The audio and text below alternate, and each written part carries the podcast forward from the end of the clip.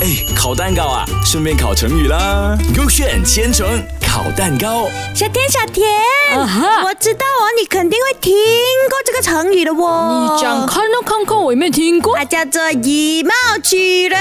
没有，没有这啊样差的咩你的因为我成语不会以貌取人，所以我没有听你过这就个成语哦算不会以貌取人，你肯定也是听过的啦，没有读书的呗。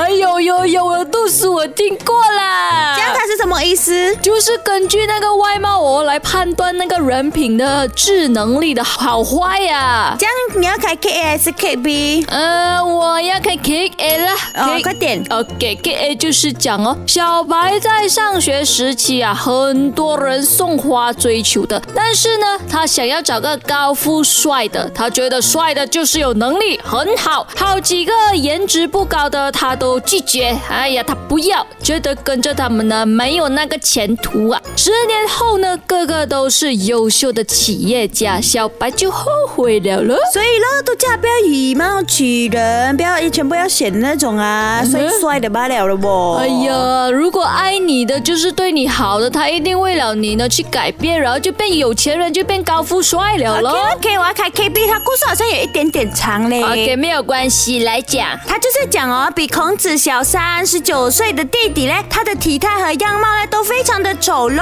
OK 然后嘞，孔子就开始认为他的资历低下，不会成才。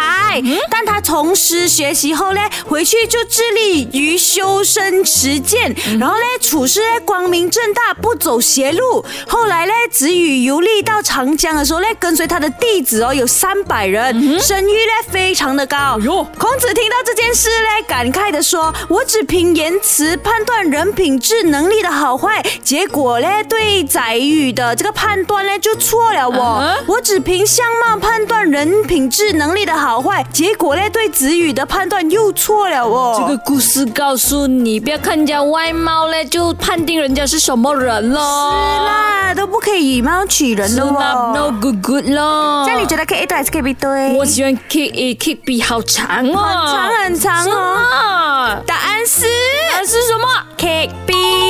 呦，怎么每次长长的故事都是对的？我也不懂哦，你们学会了吗？哎，烤蛋糕啊，顺便烤成语啦。勾选千层烤蛋糕。